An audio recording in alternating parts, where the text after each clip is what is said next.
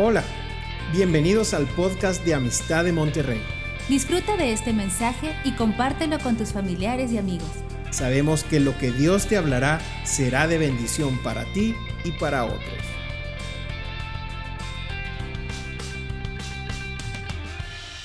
Bien, vamos a entrar a la primera de Samuel, la primera eh, carta de Samuel, y vamos a estar en el capítulo 1, vamos a estar viendo algo que creo yo que va a ser de bendición para todos nosotros.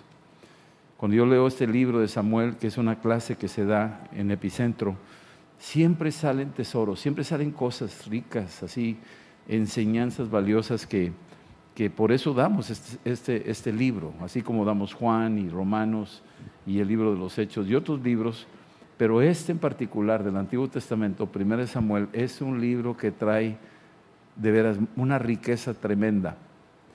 Y la historia de 1 Samuel en el primer capítulo es sobre una mujer que se llama Ana. Ana significa favorecida, esa es, la, traducción de su nombre, favorecida. Sin embargo, parece que no es favorecida porque es estéril, no, no puede tener hijos. Hay otra mujer que se llama Penina que tiene muchos hijos y el, el esposo está diciéndole a Ana, no te preocupes, aunque no tengas hijos, yo te sigo queriendo. Decía, no, pero es que tú no sabes, tú no me entiendes. Y ese es uno de los grandes misterios que no entendemos por qué. Yo no entendía, Adriana, por ejemplo, que, que cuando tenía, estaba embarazada, estaba pasando por un proceso muy complicado, venían los dolores de parto muy complicados, lloraba y me decía, no te quiero ver, y bueno, pues ni modo, ¿verdad? Como si yo tuviera la culpa. Pero la verdad y llegaba el momento del parto y pegaba unos tremendos gritos mexicanos así. Y de repente ya nacía el bebé y me acercaba y me decía, ¿cómo estás, mi amor? Dijo, ay, estoy feliz. Dice, quiero otro. ¿Cómo que quieres otro? O sea, no entiendo, ¿me entiendes? O sea, como que, ¿qué onda? Eso es masoquismo, pero bueno, cada quien. Aquí Ana quiere tener un hijo y no puede, y está luchando, está luchando, está luchando. Y a veces esto nos puede representar a nosotros que estamos luchando y queriendo algo y queriendo algo y queriendo algo y no lo has alcanzado. Situaciones X, hay muchos, muchos temas que puede ser ahí aquel anhelo, aquel deseo, aquella cosa que tú, que tú deseas tener. Pero quiero llevarte a un punto donde Ana, que es la favorecida, pero realmente no está siendo favorecida, está pasando por un tiempo donde, pues, ¿cuál favorecida si no tengo lo que quiero? Está pasando por esa crisis. Y entonces hay un punto donde ella está quebrada totalmente, y yo quiero que lo veas aquí conmigo, capítulo 1, versículo 10, y dice, ella con amargura del alma oró al Señor y lloró abundantemente, o sea, ya no, ya no aguantaba, pobrecita, estaba en el punto de quiebre. Y versículo 11 dice, e hizo voto hizo un pacto, hizo una promesa. Aquí esta palabra es bien importante, hizo un voto. En Eclesiastés me dice que, que cuando tú prometas algo, más vale que lo cumplas. ¿sí? Porque Dios no se agrada en el, que, en el que promete y no cumple. Y es importante entender que aquí Ana llegó al, al extremo donde decidió hacer un voto con Dios, un pacto con Dios, una promesa a Dios. Y le dijo lo siguiente, versículo 11, Jehová de los ejércitos, se dirigió directamente con él, Jehová de los ejércitos, si te dignares mirar la aflicción de tu sierva, en este solo versículo la palabra sierva aparece tres veces. Era una sierva, una mujer que servía, servía a su esposo, servía a la familia, servía a los demás. Ella servía. Si tú mirares la aflicción de tu sierva y te acordares de mí y no te olvidares de tu sierva, sino que dieres a tu sierva un hijo varón, yo lo dedicaré a Jehová todos los días de mi vida y de su vida. Y no pasará navaja sobre su cabeza. Aquí hace un pacto, hace un voto, hace una promesa que le dice a Dios esto. Y le está pidiendo hasta con detalle, quiero un hijo que fuera varón. Ella quería pasar por esa afrenta. En la cultura judía, el tener un varón era muy importante, eh, especialmente si fuera el primogénito. Y para ella era importante, pero mira lo que está haciendo, le está diciendo, si tú me concedes un hijo varón, subraya la palabra, yo lo dedicaré, yo lo dedicaré, ya, yo lo soltaré, yo lo pondré en el altar, yo lo consagraré para ti, yo me comprometo a que es tuyo. Qué, qué rara forma de pedirle algo a Dios que dice, dámelo Señor, para que yo te lo dé a ti. Pues entonces, ¿qué quieres? ¿Puros dolores de parto? ¿Es todo lo que quieres? Yo creo que ella estaba buscando la realización, algo, algo muy de ella, y que necesitaba esto. En la historia de la Biblia hay varios, varios personajes de mujeres que no podían tener hijos. Tenemos a Sara, Raquel, Elizabeth. Hay varias, varias mujeres en la historia donde Jesús interviene, no importando la edad, Él hacía cosas. Y aquí le está diciendo, yo lo voy a dedicar, si tú me lo das, yo te lo dedico. Pues esto es algo, yo creo que eso fue lo que movió el oído de Dios. Dijo, ¿cómo? ¿Cómo? No te oí bien. ¿Qué dijiste? Que si me lo das, yo te lo dedico. Y cuando estamos oyendo esto,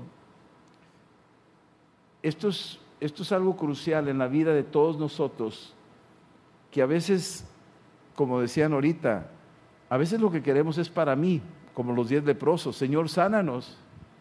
Y Jesús dijo, está bien, vayan al templo, preséntense ahí. Se fueron camino al templo, se sanaron los diez, pero solo uno regresó. Los otros que fueron sanados dijeron, ah, este esta sanidad es para mí. Y volteaba y el otro y le decía, y esa sanidad es para ti. ¿Y el Señor? ¿Dónde quedó el Señor en esto?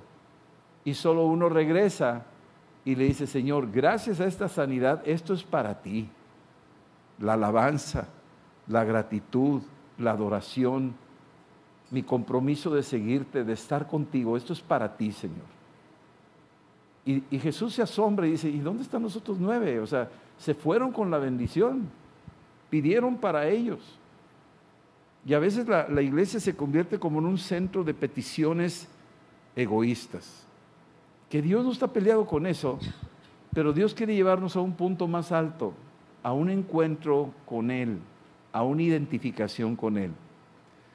Después de este, este voto que hizo, hay un sacerdote que se llama Elí, que está ahí, que la está viendo y piensa que está borracha, porque estaba balbuceando en su amargura. Y le dijo, ya digiere tu vino. Y le dice, no, no estoy borracha, estoy quebrada, estoy dolorida, así me duele el alma de lo que me está pasando. Y le dice él, bueno, pues que Dios te conceda la petición que tú le hayas hecho. Y ya se va Ana. Y pasó un tiempo y en el versículo 19 dice, y levantándose de mañana, adoraron delante del Señor y volvieron y fueron a su casa en Ramá. Y el Caná se llegó a Ana, su mujer, y el Señor, subráyalo, se acordó de ella. Creo que Dios tiene como un archivo de memoria, un disco duro, no sé cómo llamarle, pero Él se acuerda de cosas que hemos dicho, que le hemos pedido, y a veces no llega en el momento en que uno cree o uno quiere. A Zacarías y a Elizabeth, cuando está ahí ya mayores de edad, está en el templo, está orando, está en el tabernáculo, en el lugar de la oración, se le aparece un ángel y dice, tu oración ha sido contestada. Dice, ¿cuál oración? Pues la que hiciste. ¿Pero cuándo? Pues hace muchos años, yo ya estoy viejito y ella está estéril, o sea, no hay nada. Dijo, vas a tener un hijo y se va a llamar Juan, Juan el Bautista. Entonces a veces Dios se acuerda de nuestras oraciones que sí las tiene en su archivo. Y si no las contesta como queremos y cuando queremos, no quiere decir que no nos escuchó cuando oramos de todo corazón sí la tiene registrada. Y si no llega como tú quieres y cuando tú quieres, quiere decir que Él tiene algo mejor. Y es ahí donde tú y yo tenemos que creer, o sea, tenemos que accionar nuestra fe y descansar y decir, pase lo que pase, suceda lo que suceda, Dios está conmigo. y Dios me va a contestar en su momento. Y si no me contesta, alabado sea el Señor. ¿Sí? Entonces hay que entender a veces este misterio del kairos de Dios, del tiempo de Dios. ¿Por qué apareció hace dos mil años? ¿Por qué no apareció ahora? Porque ese es su tiempo y esa es su manera y es, así lo hizo Él. Y a Él se le ocurrió hacerlo así. Entonces nosotros lo único que podemos hacer es, no lo entiendo tal vez, pero te creo. Y sé que hay un beneficio en lo que tú decidas, en lo que tú quieres, en como tú lo quieres hacer. Yo me someto a ti y me tomo de ti y camino contigo. Yo ya sé que me oíste y sé que en algún momento dado tú vas a accionar. Entonces esta mujer dice aquí que se acordó de ella, se acordó de este versículo 11 donde hizo voto, donde se lo dedicó al Señor y el Señor lo registró. Y llegó el momento preciso cuando esto sucede. Y entonces, versículo 20, aconteció que al cumplirse el tiempo, después de haber concebido Ana, dio a luz un hijo y le puso por nombre Samuel, diciendo por cuanto le pedía al Señor. Realmente Samuel significa Dios escuchó. O sea, ahorita en ese instante Dios está escuchando este mensaje. Y está escuchando también lo que tú estás pensando. Está escuchando lo que tú le dijiste. Lo que tú has hablado allá en lo secreto, en tu tiempo devocional. Él ha escuchado, Él oye. Y no nomás oye lo bueno, también oye lo que decimos. Y no hay nada oculto delante de nuestro Dios. Oye nuestros pensamientos, que aunque no suenan para que el oído lo oiga, Él oye lo que pensamos. Él oye lo que está en nuestro corazón. Y aquí, después dice aquí que cuando nació Samuel, va Ana y lo presenta ante el templo y dice aquí, se acerca a Elí, versículo 25, oh Señor mío, vive tu alma, Señor mío, yo soy aquella mujer que estuvo aquí junto a ti orando al Señor, por este niño oraba y el Señor me dio lo que pedí. Yo pues lo dedico también al Señor todos los días que viva será del Señor. Y adoró ahí al Señor.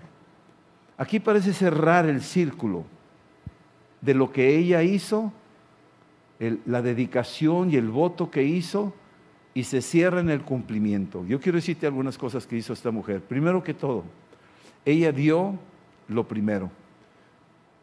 Para la cultura judía, el primogénito era, era, era el, el, que abría la matriz, era tan, tan importante, tan especial para Dios. Y eso era como un regalo de parte de Dios al pueblo de Israel, los primogénitos. Pero esta mujer que tiene este regalo de parte de Dios, lo primero, se lo está entregando al Señor, se lo está devolviendo al Señor, lo está poniendo a los pies del Señor. La segunda cosa que hace es, no solo le dio lo primero, sino le dio lo mejor. Ella había pedido un varón y para la cultura judía era que el varón era de lo mejor.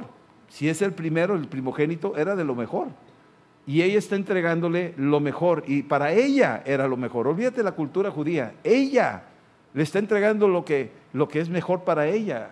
Era su hijo, era lo que ella quería. Y la tercera cosa, ella le entregó lo que más amaba, se lo dio, lo puso a los pies del Señor. Así es que le dio lo primero, le dio lo mejor y le dio lo que más amaba.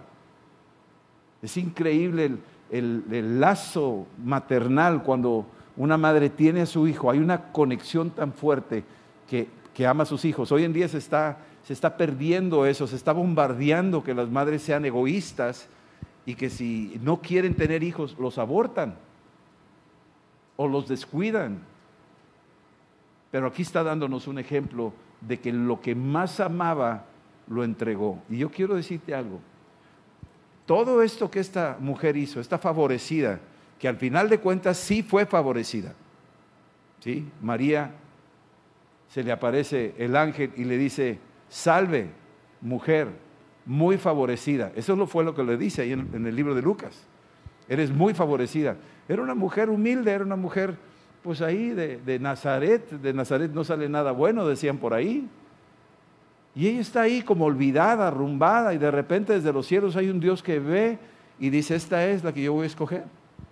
Y manda un ángel y le dice, salve, muy favorecida. Ella seguramente pensaba, pues yo no soy muy favorecida, este, no tengo la situación económica, no tengo el trabajo eh, que, quisiera para, para José, este, todavía no me caso, no nos alcanza, qué sé yo, qué de cosas podría haber tenido que para poderse llamar favorecida, pues no, ¿verdad? De hecho, María significa amarga, amarguita. Imagínate el nombrecito que se puso. Amarga, amargura.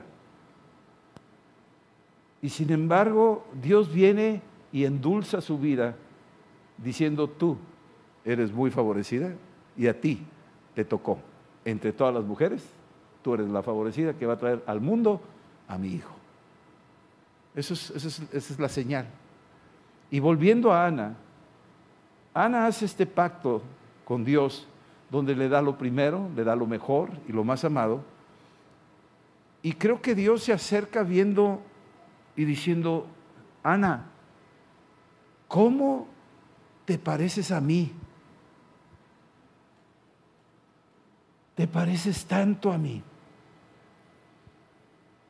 que yo también quiero dar lo primero.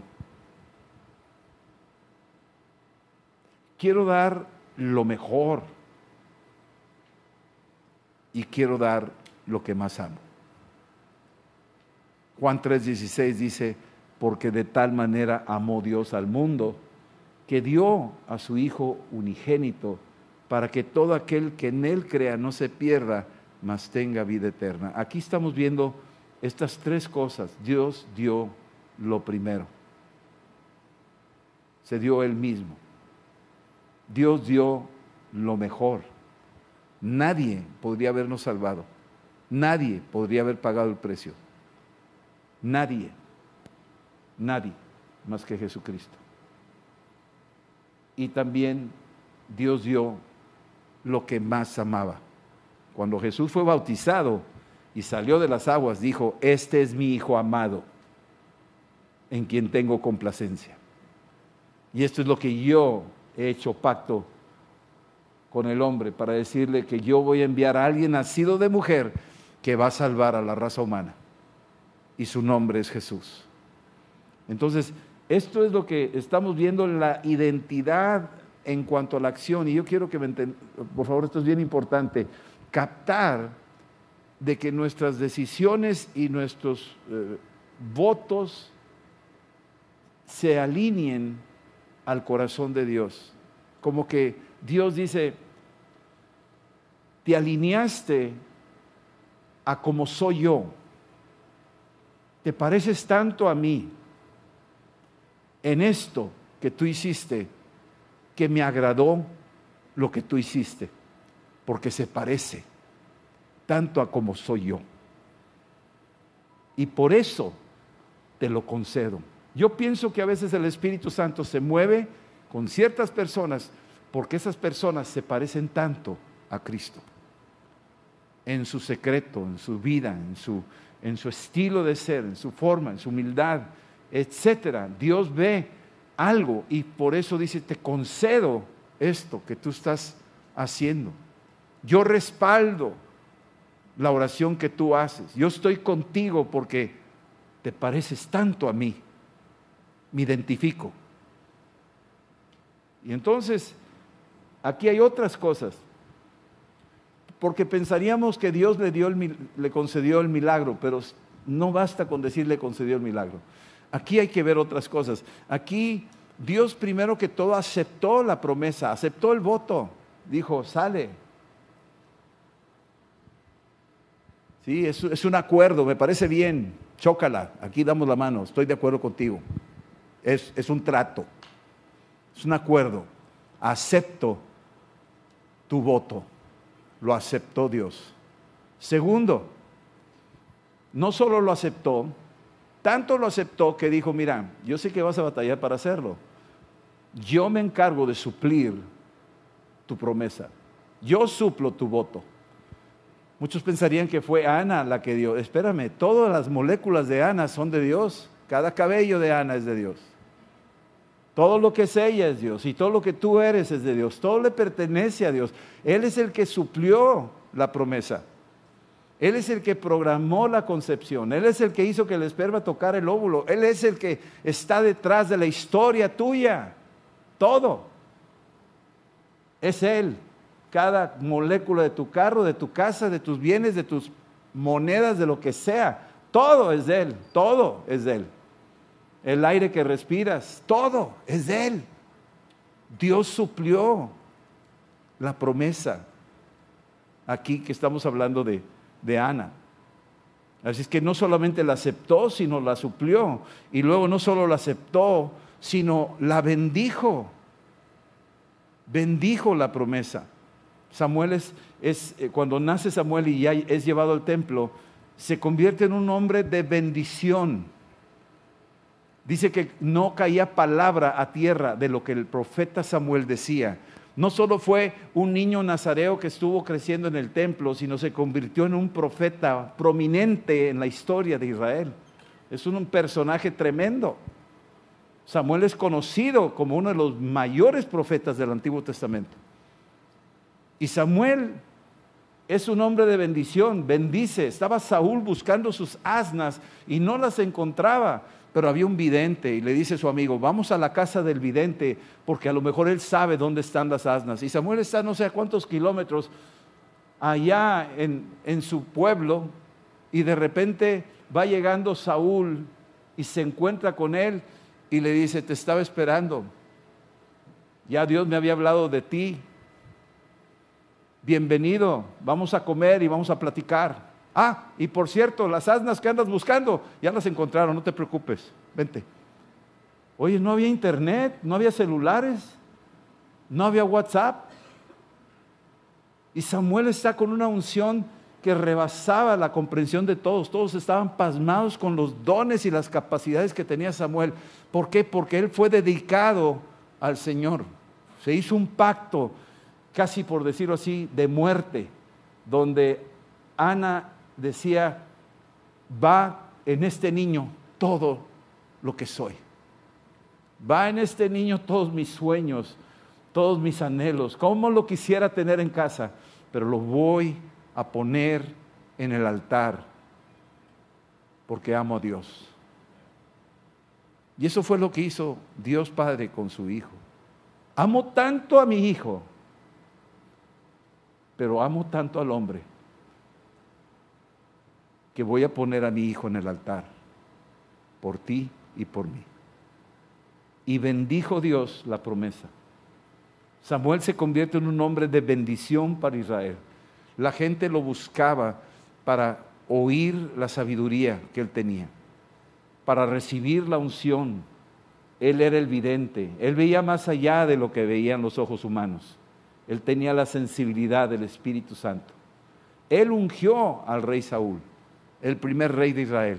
Y luego él ungió a David con un cuerno y vino sobre David el Espíritu Santo. Él era un canal usado por Dios para bendecir a Israel. Me acaban de avisar de que mi, mi doceava nieta, mi doceavo nieto, ayer ya me avisaron que va a ser niña y gloria a Dios y la celebramos. Y para mí fue una gran bendición cuando oí eso y dije, gloria a Dios es la doceava. Yo no pensé que fuera para tanto. O sea, el día que conocí a Adriana nunca pensé que tuviéramos esto que Dios nos ha concedido. Pero me puse a escribir algo hoy sobre ella antes de que naciera, como una dedicatoria a Dios, diciendo, Señor, esta, esta niña es tuya. Fue apartada y cuando nazcas que se convierta en una, en una bendición, que sea una herramienta en tus manos, que pueda ser tu mensajera. Ahorita también Marco, no lo puse porque no hubo tiempo, pero Marco me compartió un canto de su nieta también, que le compuso cantos a Dios. Nadie le dio la letra, ella solita, una criatura. Y tú dices, estas son las generaciones, los que vimos hoy en día aquí, en vivo. Estas son las generaciones que vienen empujando Porque hay padres atrás que los están poniendo en el altar, los están acercando cada vez más para que ellos continúen con la obra. Dios aceptó la promesa, Dios suplió la promesa, Dios bendijo la promesa y finalmente Dios multiplicó la promesa. Si tú lees el capítulo 2, versículo 21, Ana nomás podía tener ese hijo, pues Dios la visitó, versículo 21, visitó a Ana y ella concibió y dio a luz tres hijos y dos hijas. La que se decía que era estéril, de repente se convierte en una fuente de vida, esa mujer. Y el joven Samuel crecía delante del Señor. Así es que Dios acepta nuestras promesas cuando son conforme a su corazón. Dios suple la promesa cuando se la devuelves a Él. Dios bendice la promesa cuando es para Él, no es para mí, no es para ti, es para Él. Y Dios multiplica la promesa, la multiplica. Más allá de lo que tú pensarías o que tú te imaginarías, Él la multiplica. Ahora yo quiero orar yo sé que hemos orado muchas veces por muchas eh, cosas parecidas. ¿sí? Y yo quiero que entendamos de que aun cuando tú parecería que ya, lo, ya oré y no me contestó, yo te animo a que sigas orando, a que llegues a, tal vez a un punto de quiebre. ¿Sabes tú que en Pentecostés cuando estaban reunidos los discípulos en el aposento alto, Muchos piensan que estaban muy contentos. Ahí viene, ahí viene, ahí viene, ahí viene, la promesa. Yo pienso que estaban muy quebrados, muy tristes. Porque ellos vieron a Jesús crucificado, lo vieron resucitado, caminó con ellos varios días, 40 días, y luego vieron cuando se fue. Y en esos días, los que se subieron a ese aposento alto estaban todavía preocupados porque estaban ahí rodeados de los fariseos. Sabían que eran bravos y que los podían matar a ellos, así es que estaban preocupados. Pero también había entre ellos un Pedro que negó a Jesús tres veces. Y aunque Jesús habló con él y le dijo, apacienta mis ovejas, siempre queda el rescoldo de que la regué. Siempre queda un pequeño lugarcito de la culpa. Tomás que dijo, no, pues no creo hasta que no meta mis dedos en su costado y, lo vio y, le reprendió Jesús y dice, ¿por qué me has visto, has creído? Dichosos los que nunca han visto y han creído. Es que Tomás también se quedó con algo, ¿me entiendes? En su corazón decir, chivo, no creí en él, la regué. Y quedaron todos con algo, atorados en ese aposento alto. Digo, quiero cambiar el escenario. Muchas veces traemos la idea de que estaban todos orando unánimes, bien contentos. Ahí viene, ahí viene, ahí viene. Yo pienso que tal vez no era así, ¿eh? Creo que estaban pasando un proceso de, quebrantamiento, un proceso de, ¿qué sigue? ¿Qué sigue? ¿Qué sigue de esto? Pero el Señor es tan fiel, es tan bueno con todos, con todos, te incluye a ti, ¿eh? que dice aquí que de repente vino la promesa, se cumplió la promesa, aceptó que estos discípulos de él se integraran al ejército de Dios. Los aceptó con todos sus defectos.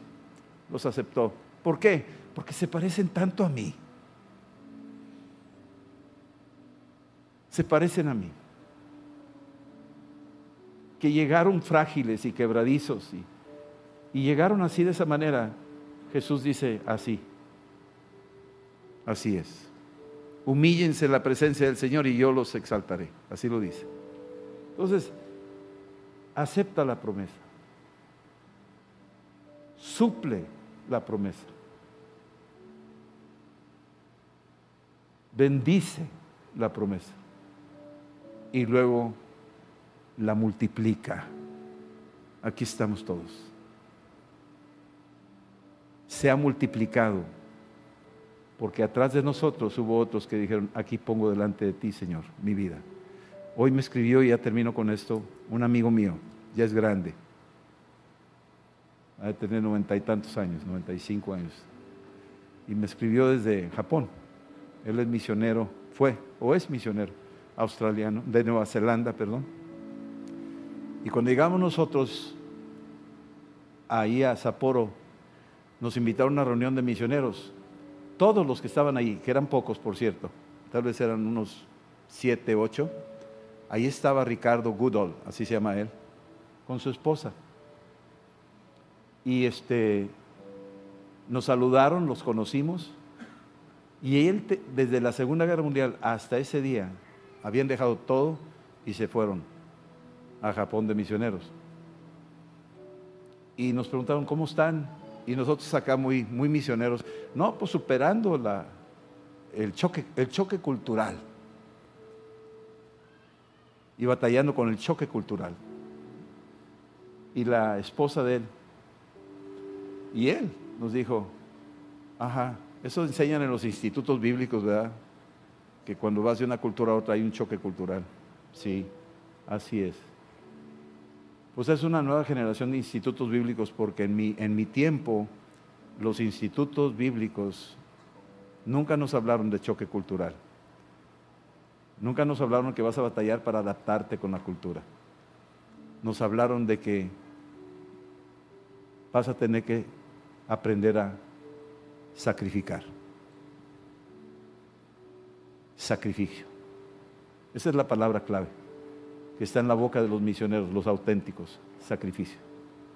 Y hoy me mandó, ayer me mandó un libro que él está escribiendo de sus memorias del día que llegó y sabe que ya está por irse y dice antes de que me vaya quiero, quiero compartirte este libro que estoy escribiendo. Me lo mandó y son las memorias de Ricardo Gurol y su familia, que dejaron su nación, la pusieron en el altar, Dios aceptó, Dios proveyó, Dios bendijo y Dios multiplicó. Hoy tienen obras en diferentes partes ahí de, de Japón. Así es que detrás de este tipo de, decisiones que tú vas a tener que hacer, en algún, o ya las hiciste, qué bueno, siempre estará este Dios que está atento, oyendo, y que se va a acordar de ti y te va a contestar y te va a bendecir. Amén. Esperamos que este mensaje te ayude en tu vida diaria. No olvides suscribirte y seguirnos en nuestras redes sociales. Somos familia amistad.